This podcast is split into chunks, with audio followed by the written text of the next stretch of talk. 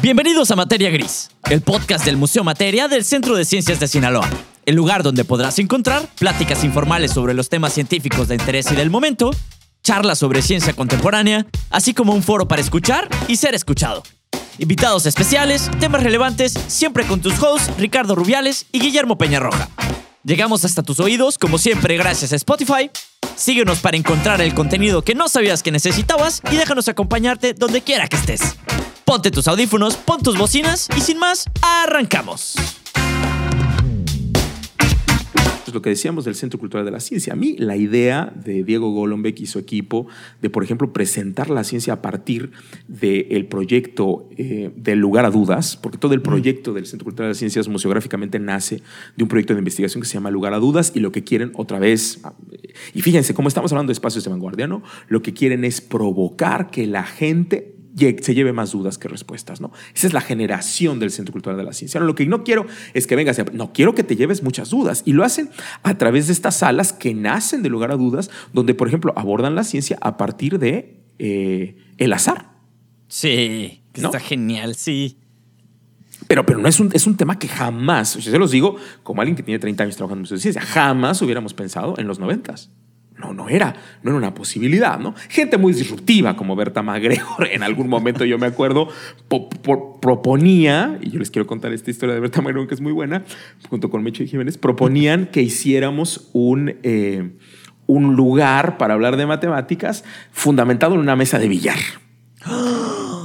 Pero la respuesta, efectivamente, aunque Guillermo se burle de mí, fue esa. No. estaba en esa junta, no, yo estaba sentado en esa junta, en el diseño de un museo eh, que estaba en Chihuahua, en el proyecto de diseño de un museo que estaba en Chihuahua, y la reacción de la gente fue la de Guillermo. No puede ser. ¿Cómo te, te ocurre? Jamás en la vida. Yo hubiera estado encantado, Ricardo.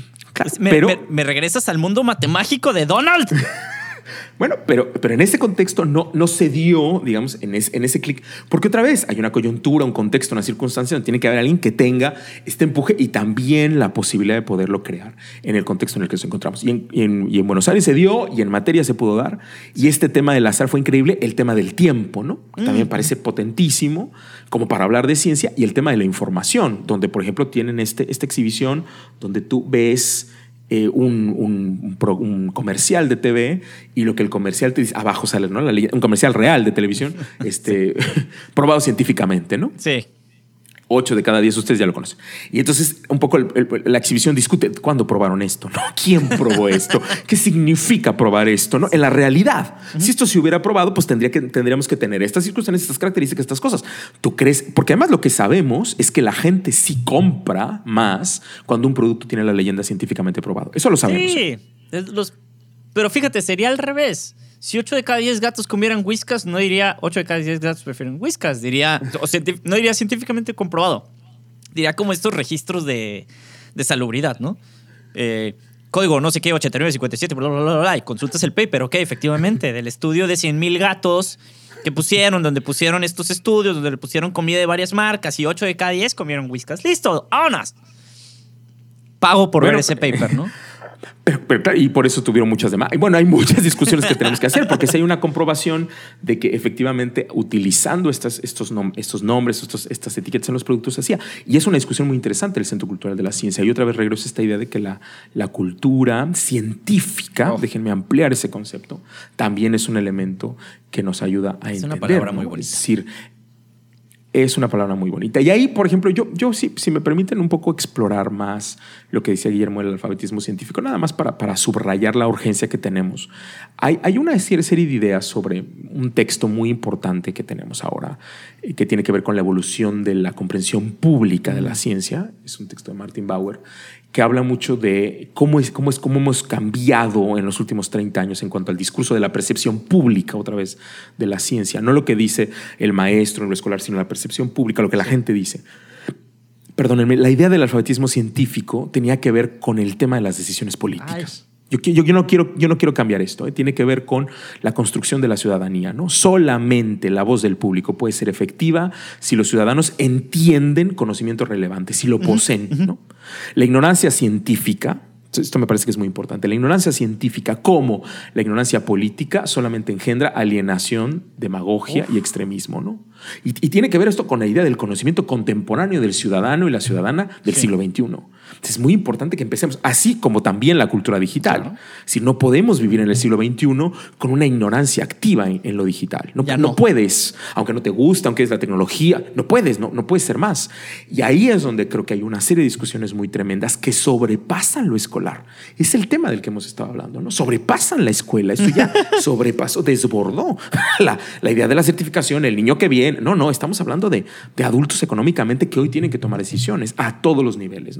¿no? No sé cómo reaccionar ante eso. Para empezar, la frase estuvo muy poética. ¿De quién, de quién es la frase, Ricardo? Es que es de Martin Bauer. Ah, está buenísima. La, voy a buscar, la voy a buscar. Busca, búscanla, sí, está, está en, este, en este texto de la evolución de la comprensión pública de la ciencia. ¿no? Hay toda una discusión sobre la alfabetización científica y por qué es importante en el contexto de hoy y cómo es uno de los valores más importantes en la construcción de ciudadanía, ¿no? que es un tema que si tú platicas con la gente que trabaja en espacios de ciencia en los años 50, 60, 70, pues a lo mejor fíjate que yo siento que estarían más abiertos los de los 70 que los de los 80 y 90, ¿no? que se estaban enfocando o cerrando a una idea. Hoy más que nunca las decisiones de los procesos de agua, los procesos de la basura, los procesos tecnológicos ¿no? y el impacto que tienen en nuestras vidas es fundamental. Y todo eso, perdón, sí está relacionado con una comprensión del mundo en el que vivimos. ¿no? Sí, claro, que tiene que ver con un... Es como, como empujar de regreso, ¿no? Por eso, por eso personajes de repente que son tan disruptivos, antes como Greta, que tiene Greta Thunberg, ¿no?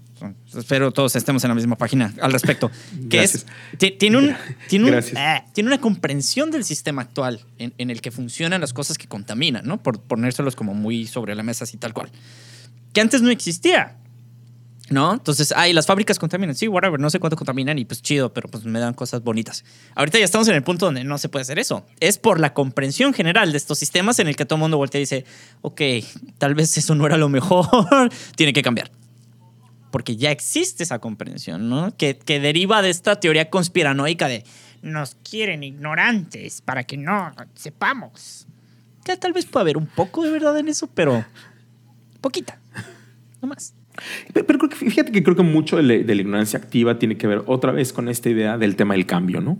Y las curvas ¿De ignorancia activa? O sea, como voluntaria. Sí, sí, sí. Hay una investigación, claro. y ustedes pueden leer mucho sobre ignorancia activa en los pedagogos contemporáneos. Elizabeth Ellsworth tiene mucha, mucha reflexión sobre ese tema de es fíjate, no aprender te, te, te lo, que, lo, que, lo que me enseñan, ¿no? Claro. Fíjate que te había escuchado decir muchas palabras en estos tres añitos ya que llevamos trabajando, Ricardo. Es la primera vez que te escucho decir ignorancia activa. Esto es nuevo para mí. ¿En serio? Estoy. Es, es, un, es un tema que uso muchísimo porque tiene que ver con yo no quiero ver, ¿no?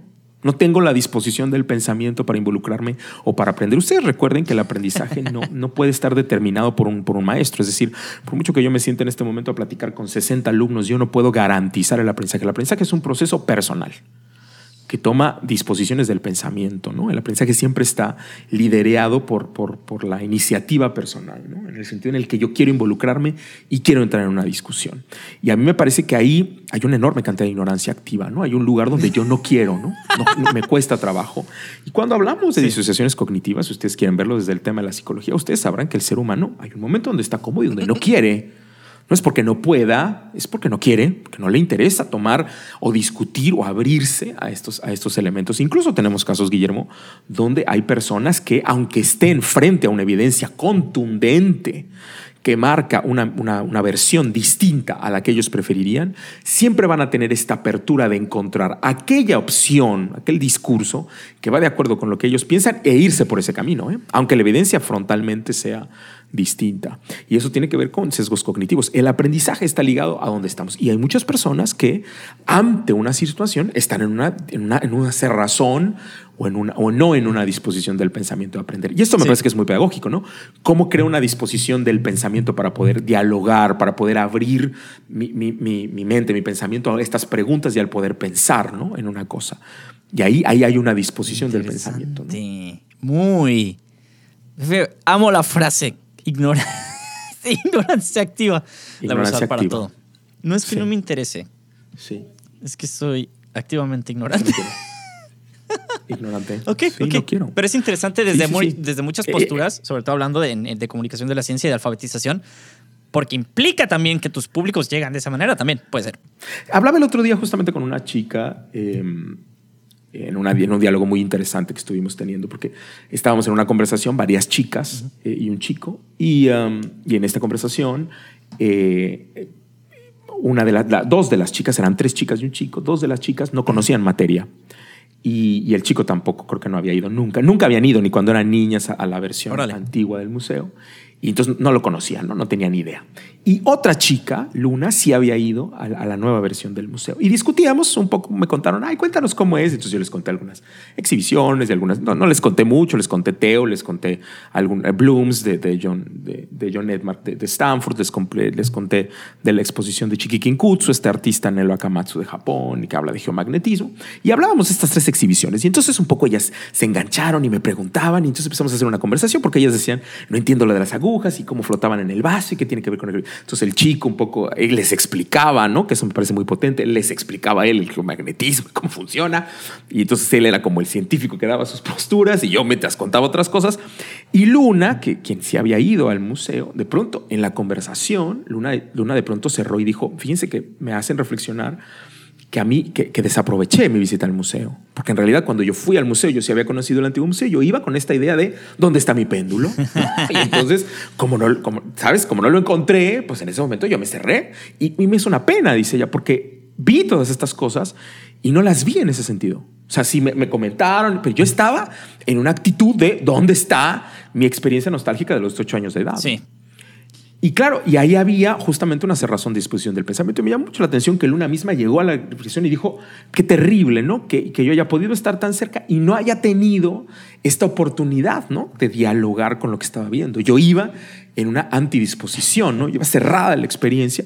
Y claro, esa discusión que después lo llevamos a otro lugar también es de, bueno, cuando vas a un lugar y cuando vas, a un, pues vas en, apertura, ¿no? A atender, a ver, a, digamos, a construir con lo que estás viendo, pero también puedes ir cerrado, ¿no? Es como, mira, puedes ir totalmente eh, cerrado a cualquier posibilidad de diálogo. Y ahí hay mucho que tiene que ver con el aprendizaje. Es, es exageradamente complejo y bonito. Es, es, no tienes idea de cómo me saboreó cuando de repente llegan esas posturas de no. Y te pierdes todo nomás por ir como con una cerrazón, por decirlo de alguna manera como más coloquial. Es, es exageradamente bonito. Bueno, no es bonito, ¿no? Pero, o sea, no en el sentido estricto lo bonito, pero... Me entienden, me entienden lo que quise decir. Ricardo. Sí, mande. Quiero aterrizar un poquito el tema de la discusión antes de que divagáramos un poco con el tema de la, de la ignorancia activa. Que está perfecto porque también tuvimos, pudimos platicar un poco de esa parte. Eh, una pregunta casi obligada que yo te tendría que hacer en este rollo es, em, ¿qué implica para nosotros como institución este tema de esta como revolución rara que hubo de museos en 2008, ¿no? Em, porque estamos hablando de nuevo, y, hablamos de un montón de cosas, desde innovación, eh, liderazgo, personajes, empuje, eh, desbalance el status quo, romperlo, como le quieran llamar. Pero entonces eso, eso dónde nos deja parados como materia y como centro de ciencias, o sea, principalmente como centro de ciencias y como materia como museo de ciencias, ¿no?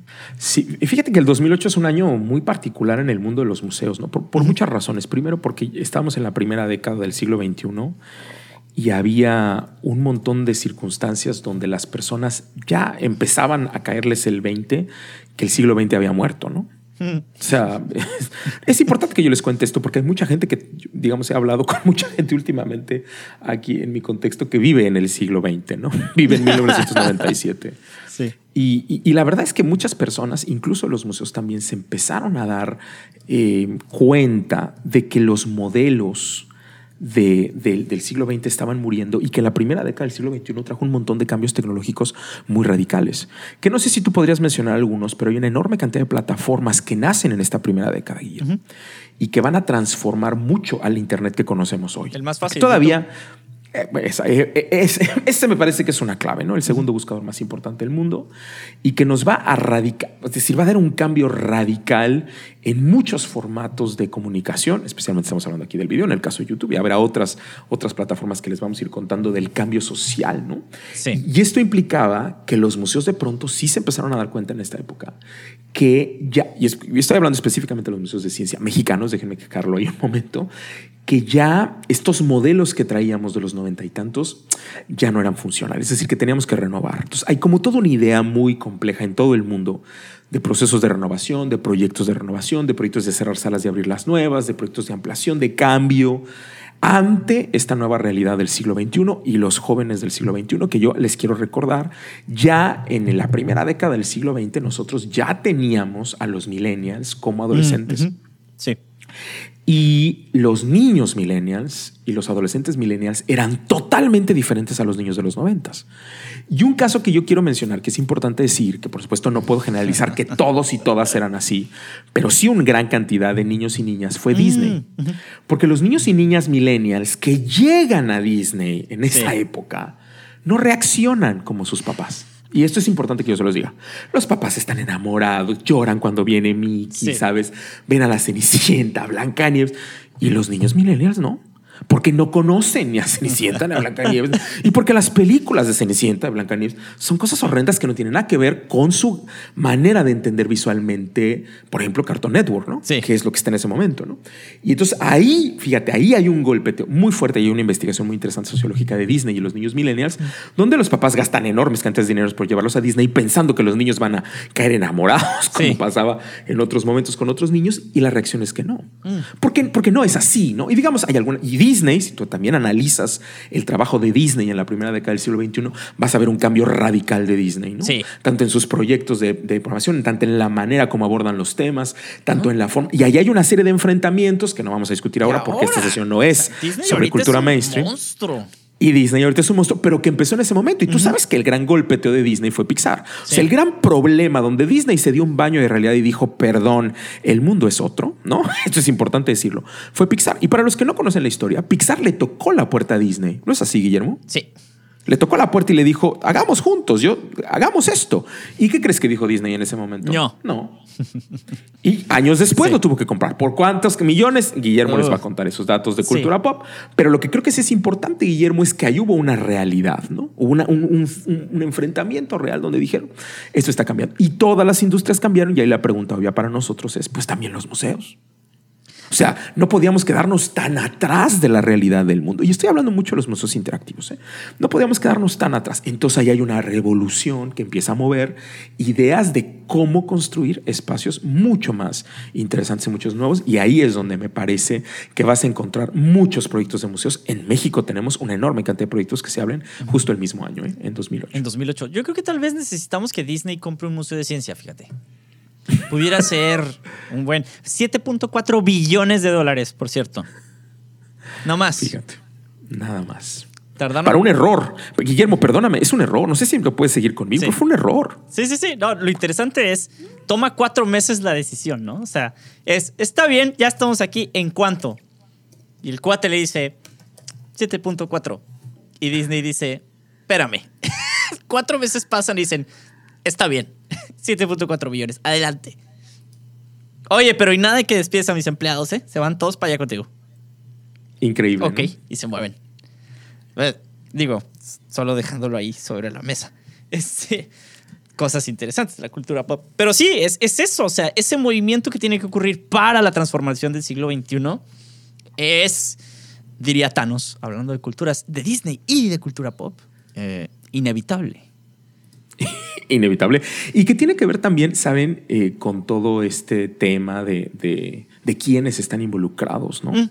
Eso, me parece es muy importante también en el sentido, porque es clave en, el, en, lo que decía Guillermo de innovación, ¿no? Yo, yo no quiero dejarlo de lado. Y es Steve Jobs está involucrado desde el principio. Sí. Y a mí, a mí, me parece que no podemos dejarlo de lado, porque es un personaje clave para entender el primer, la primera década del siglo XXI. Ahora estamos haciendo un análisis más de la cultura contemporánea, pero sí es importante entender, ese personaje modeló la primera década del siglo XXI. ¿no? Y podemos traer en este momento los artefactos tecnológicos, Guillermo, que por parte de su marca transformaron esa década. Y ahí, es decir, ¿sabes lo que quiero decir? No lo podemos olvidar. Sí, sí, hicieron cosas muy raras también, ¿no? Pero, pero sí, en innovación tiene que salir lo raro. Estoy completamente de acuerdo. Total, totalmente. Porque si no hubiera lo raro, ¿no? No hubiera habido estos contrastes, estas tensiones que nos permiten llegar a algo más interesante. Entonces creo que desde ahí es donde tendríamos que entender cómo, cómo, cómo funciona este tema de la innovación y más en los museos, qué es lo que implicaba, ¿no? Porque ya estábamos muy lejos de la época de IMAX. Por ponerles ejemplos, ¿no? Que fue muy famoso en el 92 y quien tenía un IMAX era, la gloria. Hoy los IMAX están en los cines. Entonces era un poco absurdo, pensar un poco eso es absurdo. Yo también te diría, y así como el IMAX, porque hay mucha gente que yo de pronto me dice, ay, pero qué interesante un IMAX. Perdón, el IMAX, este, los decía, es, un, es una herramienta que ya no aporta para lo que nosotros queríamos hacer, que en algún momento era, ¿qué de innovación tenemos? ¿no? Que en los 90, los 90 era muy, un ejemplo muy claro. ¿Qué de innovación tenemos? Y dijimos, pues tenemos esto y tenemos el IMAX y tenemos... Yo ya no teníamos eso. Estamos un poco con las manos vacías, ¿no? Y a mí me parece que hay otra vez regresar a los modelos de estas herramientas tan viejas, pues ya no era tan funcional. Y es donde creo que la innovación es clave. Me parece que la innovación ahí tiene que ver también en los museos. Y ahí la pregunta que tengo para ti es, Guillermo, si los museos de ciencia no pueden tener innovación, ¿no? Si es un modelo que ya está totalmente absoluto y que de aquí ya no hay más, no hay más. Que, que, el Van No hay más. no hay más que la cámara. Ese es el epítome. ese es el epítome del diseño museográfico, Ricardo. Eso, no hay más. No hay más, no hay más. No es lo que supimos hacer en los 60 y ya no hay nada más. Pues me parece un poco corto. La mejor computadora fue la Mac 2, Ricardo. No, ¿cómo, se llamaba la que tenía así como la parte de atrás como de colores? Eh, ay. Ah, tenía un nombre súper comercial, luego me acordaré, pero estaba súper chido porque tenía muchos colorcitos. Estaba, estaba, raro el diseño. Pero en fin, no, o sea, lo básico para un museo de ciencia en esta cuestión es la ciencia cambia. Entonces no tiene sentido que te mantengas estático siendo un museo de ciencia porque es anticientífico, ¿no? Es, como así de, ah, somos un museo de ciencia, la ciencia cambia y tú vueltas y dices, eh, disculpa, pero regresando al punto de la innovación y que si estamos en el epítome, no, no estamos. Yo creo que jamás lo vamos a estar, ¿eh, Ricardo? Porque yo creo que el hecho de estar ligado como institución, ciencia, tecnología, innovación, sociedad, whatever, llámale como quieras, con el solo hecho de tener ciencia, de la que tú quieras, estás forzado a cambiar. Porque si no te mueves tú por voluntad para estar con el movimiento, te va a mover. Y yo creo que casi siempre duele más la resistencia al cambio que el cambio en sí. ¿no? Me puse muy filosófico. Ya, contrátenme de coach de vida. Este, están muy de moda ahorita, pagan muy bien. Este, life, life coach. Y, sí, y sí, y sí, y tengo, y tengo muchos es, casos. Es, es interesante porque siempre requiere de personajes. Siempre, siempre, siempre. Y estas cualidades para nuestra mala suerte también no son tan fáciles de encontrar, ¿no? Y sí, creo que esa es una clave, ¿no? Lo que estás diciendo me parece que es una clave, que también tiene que ver con el contexto, cómo se forman eh, y cómo pueden ver estas posibilidades de armar y de, construir y, de, pensar, ¿no? Eh, otras cosas, por ejemplo, me llama la atención ahora que Guillermo le estaba contando dos experiencias de nuestros casos que hemos estado platicando, una de, Parque Explora eh, y una del Centro Cultural de la Ciencia. El Centro Cultural de la Ciencia tiene un proyecto de teatro acrobático que se llama Fuerza Atómica, Historias de Ciencia en el Ring, que es todo, todo una, es digamos como que le da la vuelta a ciertos formatos de teatro que, mira, ya habíamos visto, porque la verdad es que el teatro en el Museo de Ciencia eh, tiene algún tiempo, y aunque ustedes no lo crean, no nació en el Museo de Ciencia, nació en el Museo del Niño, en, en, en Indianápolis, en el segundo Museo del Niño más grande del mundo, con una muy amiga mía. Eh, eh, que en paz descanse, Tessa Bridal, y que, y que ella armó este gran proyecto increíble ¿no? de los famosos la, la Museum de, Theatre Museum Association, la primera asociación de teatro en el museo, que fue muy grande y que produjo una enorme cantidad de cosas. Pero ellos migran de los museos de ciencia a los museos, de los museos de niño a los museos de ciencia y crean unas producciones increíbles. Pero eran producciones, digamos, tradicional, no sé cómo llamarlo, pero una cosa como muy este tradicional, con un guion y una cosa así. Yo soy exacto. Y esto, sí, sí, sí un poco más, un poco más hacia ese lugar. Eh, divertidas, por supuesto, no lo voy a negar, pero bueno, muy tradicional, ¿no? En el tema diamático. Y cuando, cuando nace, por ejemplo, este, este del teatro acrobático o una cosa que les voy a contar del Museo de Vida, lo que hacen es proponer un teatro totalmente disruptivo y contemporáneo y diferente. ¿No? Que ya de por sí, si fueras al teatro a ver una obra de estas, saldrías un poco como, ¿de qué se trató esto? Pues un poco eh, eso es lo que proponía. El Museo de Vida eh, propuso, tiene, ha trabajado teatro durante mucho tiempo es un museo que está en Río de Janeiro, Brasil, que depende de un instituto de investigación, que es mm. eh, la Fundación Fiocruz, y es el museo que trabaja sobre los, temas de, las ciencias de la salud, las ciencias de la vida. Y entonces hay una obra de teatro muy importante que ellos traen, donde tú te sientas a ver la obra, y la obra se trata de un chico que tiene una hermana que por alguna razón quedó infectada de VIH. Y este chico trabaja con una doctora que es la que está haciendo una investigación de una medicina. En, aquel, en aquella época, tiene algunos años, eh, una medicina específica de la que habla, ¿no? Un retroviral. Una, una, sí, se llama eh, retroviral, ¿no? Eh, creo que sí. Creo que sí. Y, y entonces, en ese sentido, lo que hace este chico es seducir a la doctora para que la doctora ponga a la hermana no en el grupo de placebo, sino en el grupo de medicina. Ustedes saben que cuando se prueba una medicina hay un grupo placebo, un grupo que no recibe la medicina real, sino pastillas falsas, ¿no? Y un grupo que recibe la medicina real. No sé si esto que estoy diciendo lo estoy diciendo bien, Guillermo, pero así es, ¿no? La prueba. Y entonces él trata de seducir a la maestra en la última escena, trata de seducirla para que ponga a la hermana. Y de pronto, cuando estás en ese momento del clímax de la obra, en ese momento se prenden las luces, los actores se voltean contigo y dicen, bueno, ¿y cuál es el final? Y entonces es una cosa como que te mueve mucho porque la gente tiene que empezar a hablar, un poco los actores te van preguntando y pues tú tienes que inventar un final y un poco contar qué pasa. Y entonces ellos medio representan y se vuelve una cosa porque sale la gente de escenografía y el tramoyista y se vuelve ahí como un show. Y es una cosa muy contemporánea, pero muy interesante, ¿no? Porque la obra estaba diseñada para adolescentes y era muy interesante la reacción de los adolescentes, era muy interesante los finales, las oposiciones, los temas éticos incluso la discusión y la crítica sobre este proceso eh, de los ensayos clínicos. Digamos, de, validación de los ensayos clínicos en la medicina, ¿no? Y entonces me parece que es una obra que mueve mucho, ¿no? Pero por supuesto no es tradicional. Y otra vez llegamos a esto que decía Guillermo, de quién se le ocurre traer algo, es decir, este, arriesgarse a innovar, ¿no? Con que las voces decían, pero eso no, enseña ¿Cómo van nada. A aprender? Los niños no aprenden nada, ¿no? ¿Cómo van a aprender si nadie les dice lo que tiene que ser? Otra vez en esta mirada colonialista, paternalista, etcétera, etcétera. Y, ahí me parece como, como ves, como hay pequeños elementos en los cuales, yo te diría, los amigos del Museo de Ciencias, el Museo de la Vida en Río de Janeiro, han sido los primeros, Guillermo, en trabajar con comunidades en situaciones muy graves, como por ejemplo trabajar el tema del dengue o la malaria, donde en comunidades afectadas por esas circunstancias, ellos llevan talleres, exhibiciones itinerantes, situaciones donde se van al centro, donde está el problema más grave, en ese caso de la infección o de la situación en ese momento casi pandémica, no sé qué decirlo, y ellos ahí trabajan una cosa cultural con ellos específicamente hablando de ciencia y cómo se pueden prevenir sobre esas cosas. Ha sido un proyecto social muy importante, porque es muy diferente que yo tenga mi sala de temporada con medio acondicionado, esté yo feliz aquí presentando el problema, a irme ¿no? en un camión y presentarlo en, en, en, las comunidades más, más alejadas, discutir ¿no? estos temas de ciencia aplicando la su realidad cotidiana. Un poco lo que tú dices de la cotidianidad, pero de un lugar mucho más social. Y hoy los museos de ciencia ya no se pueden separar del tema. Que es otro tema en sí, ¿no? Porque es la gran discusión también de la división de las ciencias sociales y las ciencias exactas, que ha sido un ron que existe desde los siglos de los siglos. Amén. Y que otra vez yo creo que es vivir en el siglo XVII o XVIII, porque hoy en día es imposible decir que la ciencia no tiene un impacto social y lo estamos viendo en estos casos, ¿no? Y además hoy me parece que también desde la museología social, es decir, el movimiento de los museos en el mundo, recuerda que todos los museos en el mundo, no solamente los de ciencia, todos, los de arte, lo que tú quieras, están un poco enfrentados a este tema social. Y un poco recordarles a todas y a todos, Guillermo, cuando estamos hablando de la nueva definición, una de las claves de la nueva definición es que todos los museos, seas de arte, seas de etnografía, seas del caracol, seas de quien quieras, tenemos que trabajar a partir de la, es decir, desde, por y en la discusión de la crisis planetaria en la que vivimos. Porque como bien dice el ICOM en su declaración de la, ah. nueva definición, sin planeta no hay museos, ¿no?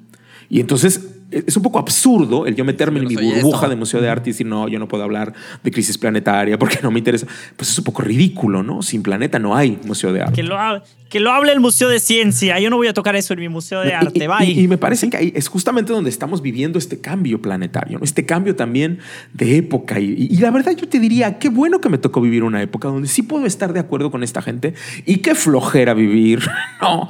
En la mitad del siglo XX pensando que no se trata de lo que yo quiero y que yo trabajo solamente arte o, trabajo solamente arqueología o trabajo solamente ciencia, ¿no? sino entender cómo el mundo ya tiene un sistema y otra vez desde la complejidad que me invita a discutir el museo también como una, como una institución que tiene peso social y que tiene que trabajar desde otros lugares. Y ahí está el tema de lo social, aunque no queramos, en la palabra museo por lo menos.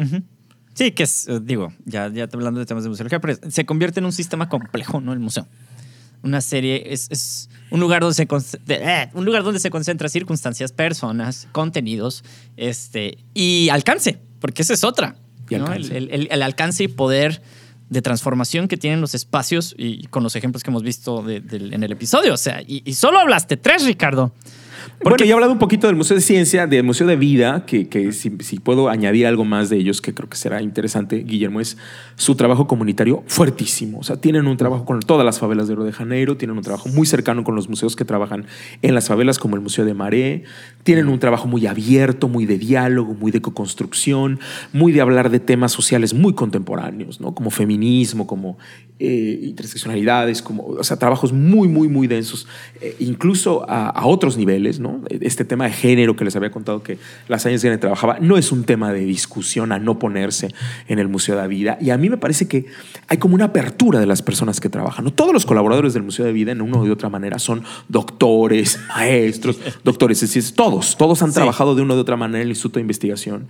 Pero el filtro del Museo de la Vida, que me parece muy importante, y esto tiene mucho que ver con el trabajo de Luisa Mazzarani, me parece que mm. el filtro del trabajo es esta mirada de la cultura, de, de, de, la cultura del comunicar, ¿no? de la cultura de mm. hacer que el otro se apropie, de la cultura de irnos a los barrios y a las comunidades y trabajar con las comunidades. Y eso me parece que es muy potente el Museo de la Vida, como un gran aporte latinoamericano que nos está enseñando otras maneras también de entendernos como museos, no solo en el diseño de exposiciones muy lindas, sino también otros trabajos, ¿no? Que requieren tiempo, que requieren diálogo y que requieren procesos más elaborados. ¿Te puedo hacer una pregunta indiscreta? Sí. Sí. ¿Qué, qué, qué pasó en la pandemia entonces? Es, sería interesante conocer la postura de nuestros amigos del Museo de la Vida, ¿no? ¿Qué, qué creen que sucedió? ¿Qué sí. diagnóstico tienen? A lo mejor ya va un año más. Sí, sí, sí, sí. Sí.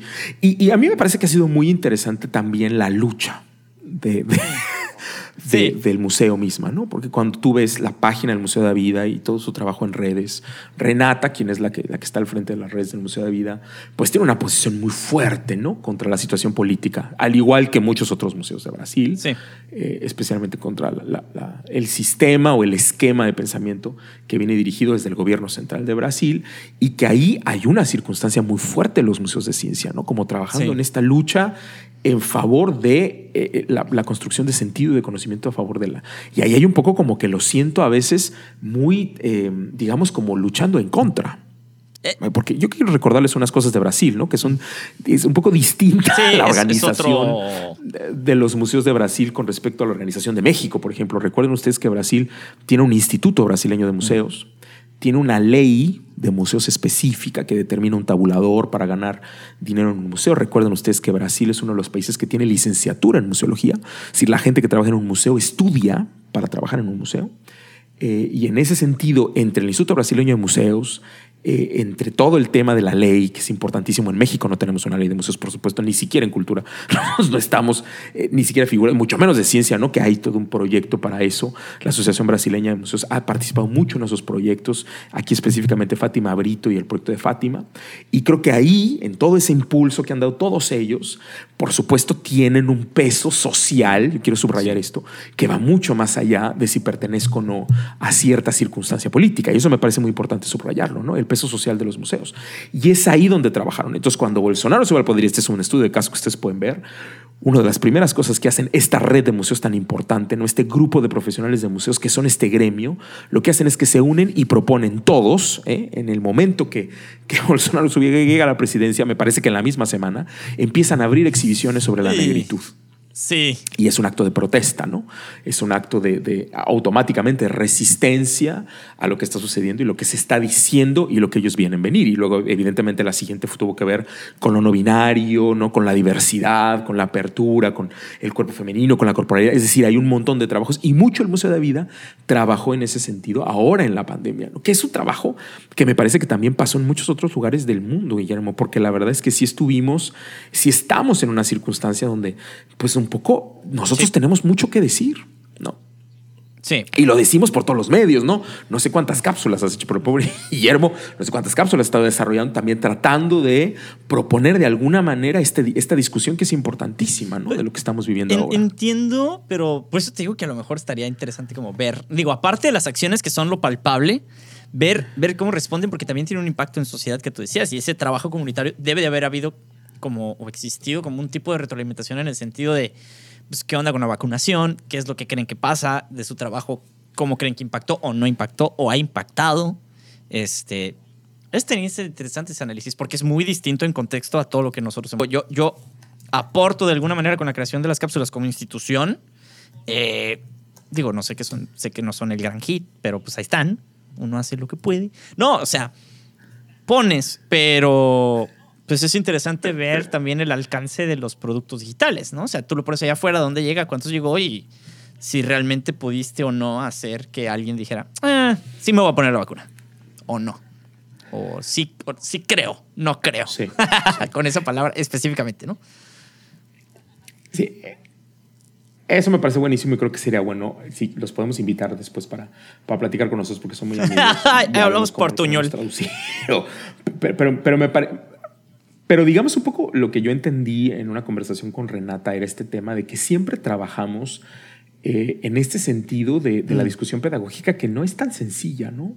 O sea, también es, es un ir y venir, ¿no? Es un, es un presentar la evidencia y también hay este ejercicio de que te- tiene que hacer, tiene que ser un, un ir y venir, ¿no? Tiene que ser un, un- un trabajo eh, un poquito más, porque Elizabeth Ellsworth, por ejemplo, cuando habla de aprendizaje, dice que eh, la construcción del conocimiento también se refiere a las resistencias del conocimiento, ¿no? Este tema de la ignorancia activa que tanto habíamos hablado, que me parece por eso interesantísimo que es la primera vez que lo escucho, porque es una cosa muy, muy, muy hoy, ¿no? Hay una resistencia también a ese sentido de lo que tengo que conocer por, por mis ideas, porque me lo dijo, por, por, por lo que me fundamentaron. Y ahí hay una construcción interesante que creo que los museos de ciencia, por eso yo regresaría al tema de O'Gorman, eh, de la Science Gallery, diciendo un poco, fíjense, cuando él habla de estos museos de ciencia del futuro, dicen que sí son claves para el futuro, Guillermo.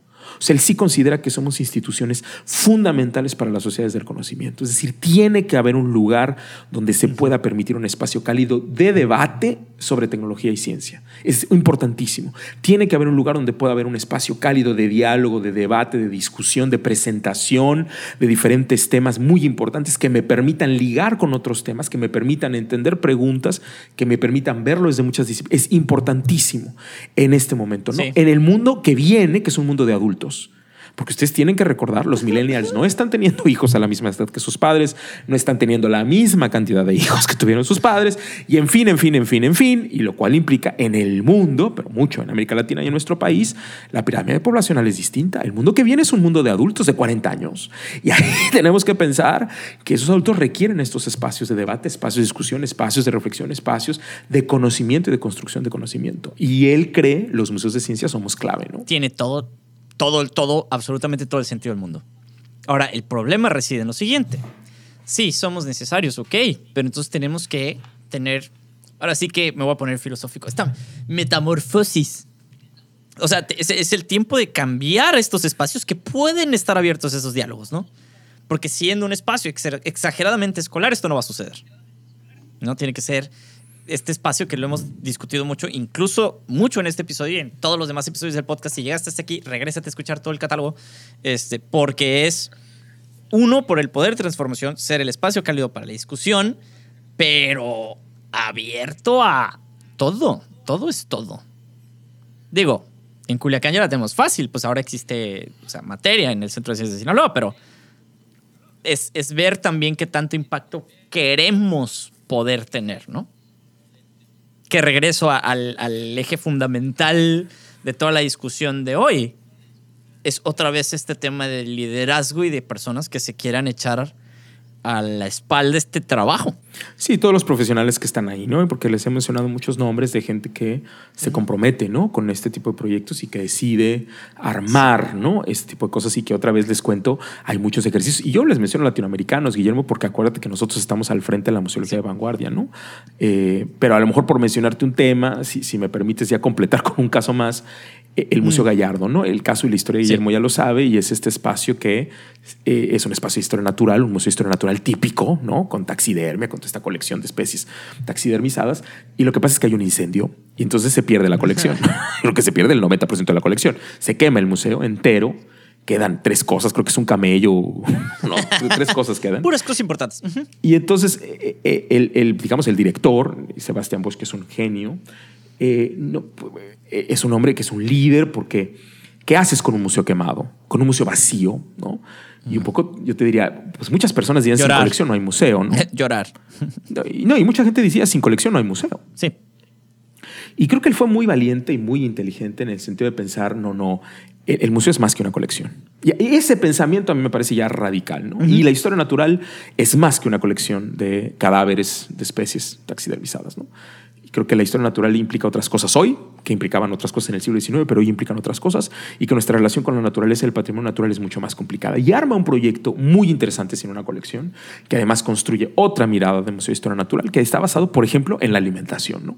en nuestra relación con las plantas terrestres. Hay una cocina en el corazón del museo, entonces tú llegas al museo y de pronto están cocinando y te dan de comer, te sientas con la gente, la gente platica. Esto es como, no sé, es una como fiesta, ¿no? Y es una cosa como, como muy rara, porque tú no te esperas un museo así. Tú no esperas un museo donde tú llegas y la gente te da de comer y la comida y te cuentan cosas y te pasan cosas. No, es una cosa que joven? Sí, es, es, como muy raro, ¿no? En los museos que siempre está prohibido.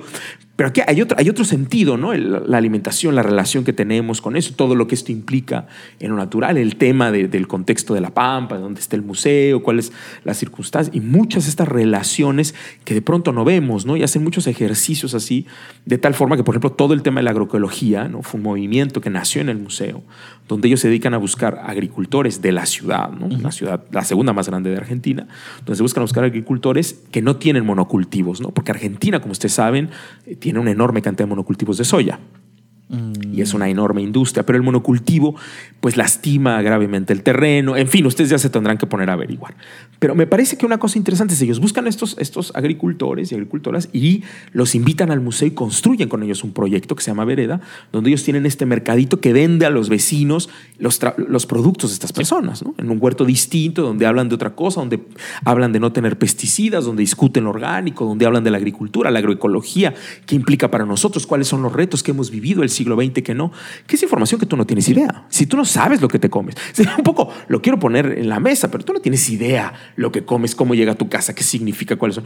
Y no sabes los impactos que esto podría tener. Y me parece interesante estas discusiones de los impactos, que al fin y al cabo te ponen en un lugar de donde está, ¿no? Como cuando en Brasilia querían abrir el Museo de Ciencia y Tecnología de Brasilia y la primera sale era transgénicos. Y la respuesta a una enorme cantidad de gente, tú no puedes hablar de eso, ¿no? Sí. Tú no puedes tener un Museo de Ciencia y Tecnología de transgénicos. Este, es, es una blasfemia, es un tabú, ¿no? Pero otra vez yo regreso, ¿no? El ciudadano necesita tener claridad sobre estas ideas, desde esta idea de la libertad. Entonces me, me pareció muy potente y ellos generan en este rumbo del museo como un agente social de cambio en la ciudad, quiero todo un proyecto de huertos urbanos. Y hoy la ciudad tiene un proyecto de huertos urbanos enorme que me parece muy potente, ¿no? También para, para empezar a distinguir, para mover, para estirar formas de pensar, ¿no? Eh, más, más orgánicas, más de cambio climático, que discuten el cambio climático.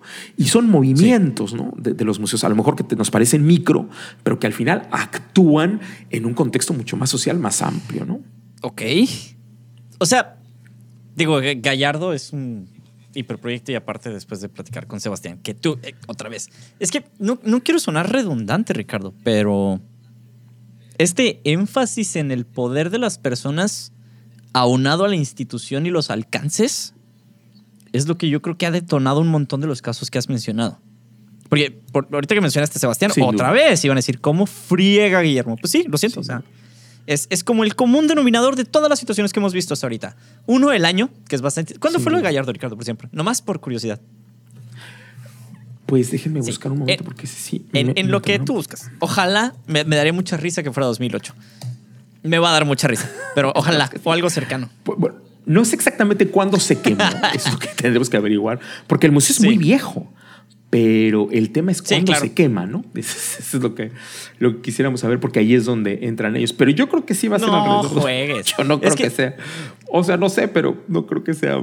Es que ese conjunto creo que es, lo que nos puede sacar como gremio, por decirlo de alguna manera, siempre un poquito más adelante, ¿no? Sí. Y ahora en el tema de museos, porque lo hizo eh, Sebastián con el tema de, Museo de Historia Natural. Sí. fíjate, el museo nació en el 45, ¿no? o sea, es antiquísimo. Sí. Y El, el, incendio es 2000, 2006. Casi, mira. Bueno, pero en lo que construían el proyecto y demás, seguramente dio 2008. Más o menos. Y en 2010 empieza a haber un proceso de transformación integral, ¿no? Eh, que es donde ponen al, digamos, al visitante como protagonista, es lo que ellos dijeron, y abren una propuesta museológica, es decir, hay un proceso de transición entre el 2008 y 2010, y en el 2010, 2002 empiezan a construir, y ahí hay un proyecto que ya, fíjate, en, el 15 ya está perfectamente bien, ¿no? Entonces tampoco tiene tanto tiempo 2010, 2015, pues sí, por ahí, por ahí más o menos. Órale. Es muy chiquito, ¿no? También es un museo muy chiquito, eh, pero bueno, es, es interesante ponerlo como ejemplo porque es de estas ciudades que no son la gran ciudad, ¿no? No, no, no, pero es, es interesante por algo que siempre hemos mencionado, que es la construcción de comunidad. Eh, eh, o sea, que otra vez regreso al tema de la innovación y de los personajes, es lo que hacen, ¿no? A un lado del poner de la institución. El personaje hace cosas loquísimas con un altísimo impacto. Sí. A mí lo que me intriga es ver, bueno, en cuestiones de museos de ciencia y tecnología, qué, qué va a suceder y quién va ahí a poner este, los pininos del aliento, ¿no? Y, a mí me parece que es, eh, por- eso es muy interesante lo que estamos hablando, porque todos los museos siempre van a depender de este equipo de profesionales, ¿no? Que, que arman los museos. Los museos, como bien dice el ICOM, pues no, son, no es un edificio, ¿no? Es un grupo de personas. Exacto. Y este grupo de personas no se puede entender. Yo no puedo entender para qué explora sin Andrés Bel- eh, Roldán, ¿no? Porque no se puede. No sé si te lo estoy explicando. Pero es imposible, ¿no? Porque, porque Andrés sin duda ha determinado un montón de circunstancias en, en Explora y, y de maneras de, de hacer y de, y de producir. Por ejemplo, yo ponerles un caso, ¿no? Este ejercicio de comunicación eh, de los insultos más bellos es un ejercicio de, que viene de Andrés, ¿no? Sí. Y, y que tiene que ver cuando tú entiendes eh, la, la manera que él tiene, ¿no? Como, como, como líder, como director, de cómo funciona, pues automáticamente entiendes de dónde viene eh, el ejercicio, ¿no? Y, y ahí es donde me parece lo del impacto social. Los, los insultos más bellos, lo, lo pueden buscar en Explora, es un ejercicio donde ellos hicieron, hacen una investigación social de los insultos que usan los niños de secundaria a otros amigos en cuanto a especies animales, ¿no? Eh, y entonces sale eh, zorra, perra, Ah, eh, rata. eh, y, y bueno, perdónenme, son nombres de animal, mariquita, ¿no? De animales, sí. Y Entonces claro. lo que ellos hacen es que recuperan estos nombres y entonces lo que hacen es que dan, o sea, dice tú, zorra y entonces dice perdón, pero ten cuidado cuando digas esta palabra porque la zorra en sí tiene una serie de características, corre a tantos kilómetros, puede hacer estas cosas, tú, su fuerza de Es mandíbula es tal cosa, hace no sé qué, que tú no podrías hacer ni en cinco minutos. Así que cuando tú te atrevas a llamar a la especie o pensar, ¿no? Que la especie es menos que tú o que Sí. es un insulto, piénsalo dos veces, ¿no? Y entonces hay como una mirada de biodiversidad que le da la vuelta a este del insulto, ¿no? Y es un ejercicio de comunicación muy común en, en el sentido del pensamiento explora y que me parece otra vez que nos habla de este, este contexto en el que se da, ¿no? Y a mí me parece que eso tiene que ver con agentes de cambio social, porque al fin y al cabo explora, como todos los que hablamos, y como esto que decíamos hace un momento del impacto social que tiene, pues también se ve como la gente lo responde a eso, ¿no? Yo pienso esto de los insultos, pues toda la gente respondió de una manera muy interesante, Guillermo, ¿sabes? Apropiaron eh, esta idea y de pronto ya era un movimiento, ¿no? Viral, interesante Sí. en las redes. Y tiene que ver cuando la gente se apropia. Yo, por ejemplo, te pongo el ejemplo de materia, ¿no? Yo permíteme decirles el tema de- del jardín, ¿no?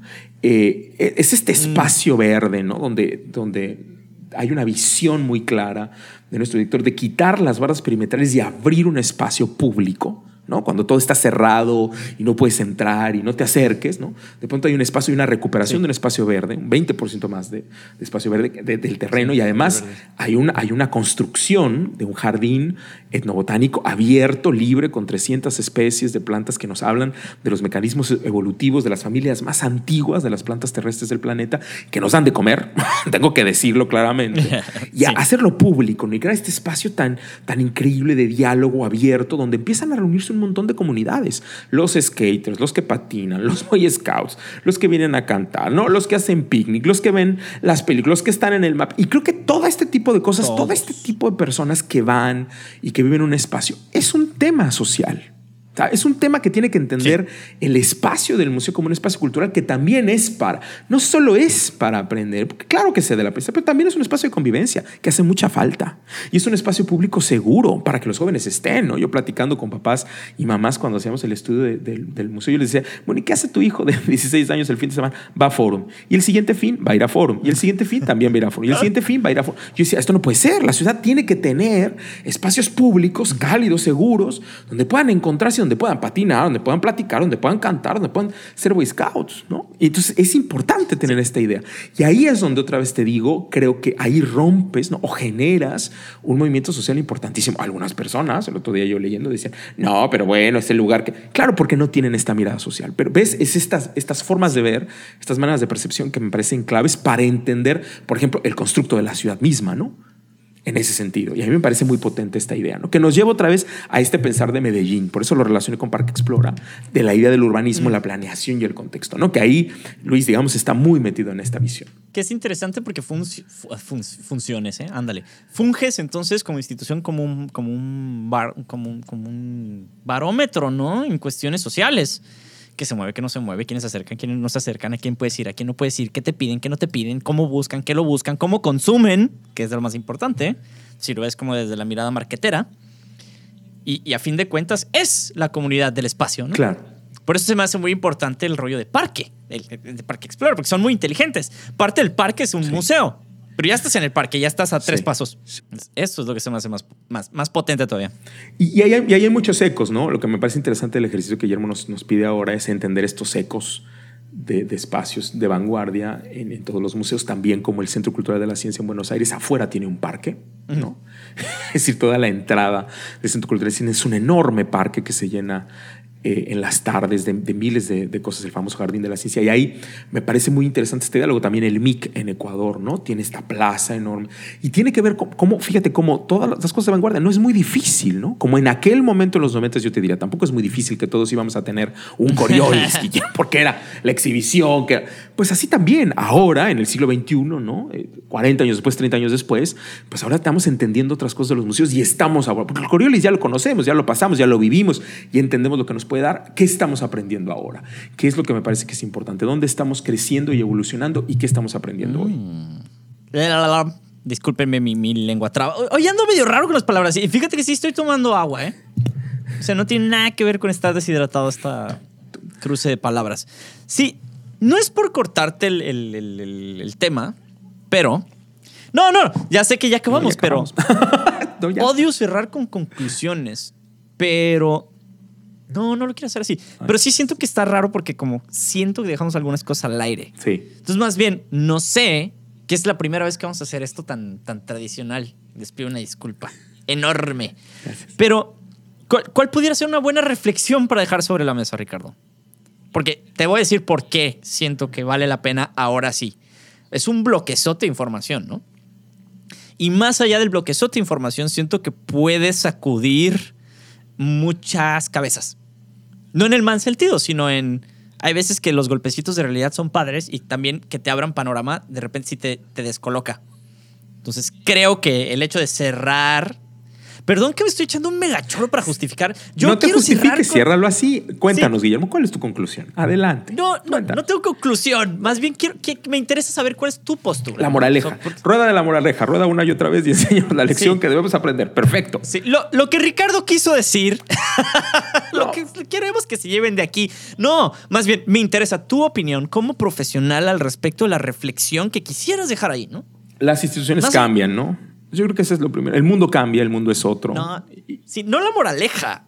más bien la pregunta al aire de. Sí, sí. ¿qué, ¿Qué fregados va a pasar? Sí, sí. Yo creo que la pregunta al aire tiene que ver con eso, ¿no? ¿En qué sentido somos relevantes al contexto contemporáneo en el que estamos? Y si en realidad nosotros vivimos hace 30 años o nuestra institución responde hace 30 años. Hoy somos el fax. ¿De los museos? sí. No, no. Si somos, si somos el fax en esta sociedad. O sea, si en esta sociedad y en este contexto yo soy el fax. ¿no? Yo soy algo que ya, ya es inútil que sirve para ciertas cosas, para ciertas personas. Para que alguien mande de pronto a su abuelita un mensajito me va a usar, pero yo no soy relevante a la circunstancia de la población. Yo creo que esa es la gran pregunta, ¿no? ¿Quién soy en esta sociedad? Y fíjate cómo yo no lo pongo en tanto a museos. En esta sociedad, ¿qué lugar ocupo como institución? ¿Qué tengo que aportar realmente? ¿Qué aporto en la realidad y qué no aporto? O sea, ¿qué soy en este contexto? Y ahí, pues, ahí está la respuesta, ¿no? yo creo que es muy claro. Pero, pero es importante porque, porque tú dices, ¿qué aporto? No, ¿qué aporté? No, no, no, no. ¿Qué aportó hoy? Sí. Porque el fax funcionó muy bien. Sí. Pero hoy es inútil, ¿no? Claro. Claro. estoy haciendo la pregunta con toda la jiribilla del mundo, ¿no, Ricardo? Porque es este rollo de, lo estático y, este rollo de las mil reflexiones del no puedes seguir. Por eso, por eso me quedo con lo del fax. El fax es, un ejemplo muy bonito, es una analogía que te agradezco mucho, Ricardo. la neta. Sí, muy bonita. Somos el fax. Sí, sí. Así, así se va a llamar este episodio, fíjate. Somos el fax, ¿no? Sí. Sí, soy la televisión de bulbo, soy el teléfono de disco. O sea, ¿no? ¿Qué, ¿Qué, lugar ocupo? ¿Cómo aporto? Y si soy un lugar que recuerda la nostalgia. Si eso es todo lo que tengo que aportar, ¿no? Un lugar donde vas a ir, vas a acordarte cuando tenías cinco años de edad y es todo. O sea, si no tengo nada que decir del día de hoy. Que bueno, me parece que ahí habría un, un prejuicio, voy a subrayar ese tema, con respecto a los museos. Y yo te diría, en ninguna manera los museos hoy olvídate los museos de ciencia, los museos hoy, en ninguna manera estamos pensando que somos un lugar para la nostalgia. Somos un lugar para reflexionar, discutir, criticar y problematizar la memoria. Y ese es otro tema porque ahí sí estamos abordando desde otros lugares lo que tú llamas nostalgia, que para otros puede ser un ejercicio de imposición, un ejercicio colonialista. Entonces, me parece que ahí sí estaríamos discutiendo otros temas, ¿no? O sea, la memoria es un tema muy amplio y la memoria colectiva, además, es un tema muy complicado. Entonces, creo que ahí habría un, prejuicio, ¿no? De lo que yo pensaría.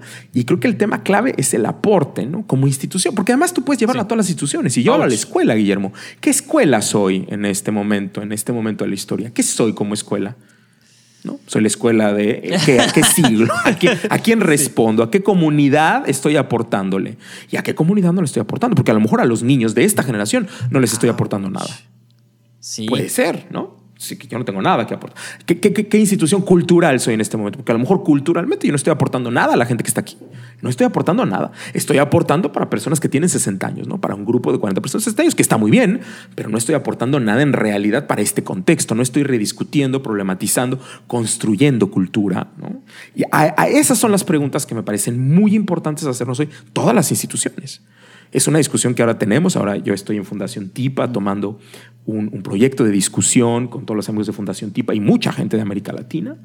Eh, especialmente grandes directores de América Latina. Y una de las discusiones que teníamos es cómo hablas de la institución en el siglo XXI, ¿no? Que eso sería para otro podcast, Guillermo. Pero una, una, pregunta que tenemos es: ¿Google para ti una institución? ¿Es Amazon una institución? ¿Es Mac? ¿Es Apple una institución? Porque tú tendrías que pensar: tienen más dinero que países enteros y tienen más alcance que muchas instituciones. Entonces, ¿cuál es la ¿Qué es lo que significa hoy de construir la palabra institución? ¿Y, de qué estamos hablando? Y es lo que Harari, el doctor Harari que hemos hablado tanto, y si quieren en otro podcast lo podemos aplicar, él habla de, y hemos hablado mucho de la tiranía del algoritmo, ¿no? Pero él, cuando lo sugiere en el futuro, Guillermo dice, y el ser humano en su perdónenme que esta palabra, pero en su mente primitiva, en su estupidez, adora que le diseñes la vida. Y por supuesto que si tú puedes crear un algoritmo que por cálculo matemático le determine quién va a ser la mejor pareja para que es elija, va a decidir que sí. Entonces, me, parece que ahí hay una complicación que mete el doctor Harari como para hacer preguntas otra vez hacia la institución, ¿no? ¿Qué es que aportamos? ¿Dónde estamos? Y todo eso lo pueden ver en, el Homo Deus, en, el libro que habla él sobre el futuro, pero que me parece que es interesante poner justamente estas discusiones, ¿no, Guillermo? O sea, justamente estos temas de qué es la institución en este siglo XXI. No hace 20 años o 40, ¿eh? hoy. ¿Y qué impacto tiene hoy en la sociedad de hoy? ¿no? No la que tuvo hace 40 años. Ya, ya, ni quiero decir nada. Este, este cerraste con un speech, Ricardo, que mejor, ¿saben qué? Nos vemos la siguiente semana, sea algo. Nos pueden mandar inbox si alguien Sí, relájense. relájense. Este, sí, no, sí es fuerte la reflexión, Ricardo. Y no, me gustaría ni siquiera dar mi opinión al respecto. Más bien es, creo... Gracias, porque fíjate que a pesar de toda mi justificación, sí cerramos en algo que, que sí me gustó, en el sentido de... Eh, nos orilló a, llevar a la conversación a un lugar bastante interesante y a propuesta de dos contenidos más de podcast que después podrán escuchar en algún momento. Seguramente vamos a hablar de Homodeus en algún momento porque es un libro que no podemos no hablar. Ahora, el tema de Homodeus son los metarrelatos, ¿no? Y ahí estamos pisando terrenos muy, muy, muy difíciles, especialmente para la generación de cristal, que no necesariamente es joven.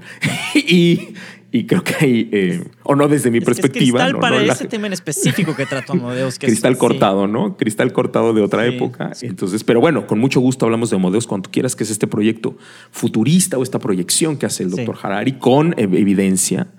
Eh, con respecto a nuestra reacción sobre inteligencia artificial y todo ese tipo Pero bueno, será otro episodio, Ricardo, porque por el día de hoy podemos ir en paz.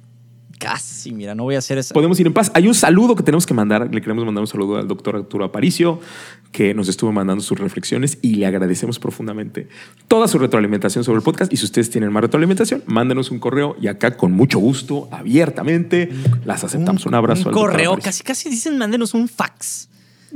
No, mándenos un inbox, dejen un comentario, síganos en Spotify, denle clic a todos los botones, este, comenten una historia si están escuchando el podcast. ustedes saben, cosas más con tiempo. El mail está bien, fine, Se vale. Va y dile a tus amigos, va y dile a tus amigos y ya sabes. Si quieres, podemos hacer como despedida de youtuber. Podemos picar el botoncito que está por acá arriba en la tarjeta que vamos a dejar aquí en algún lado. No, mentiras. Pícale la campanita para que te lleguen todas las notificaciones. No, pero sí, sí está padre. Y mil gracias al doctor. Este, pero entonces, ahora sí. Ahora sí podemos ir en paz, Ricardo. Muchas gracias. Sale. Nos vemos muy pronto. Nos vemos la siguiente semana, cuando sea que salga el siguiente podcast. Bye. Bye. Recuerda que puedes encontrarnos en todas nuestras redes sociales, Facebook, Instagram y Twitter. Y no olvides suscribirte para que estés al pendiente de este y cada uno de los nuevos episodios que tenemos para ti. Te esperamos muy pronto de regreso en tu podcast favorito de ciencia, Materia Gris.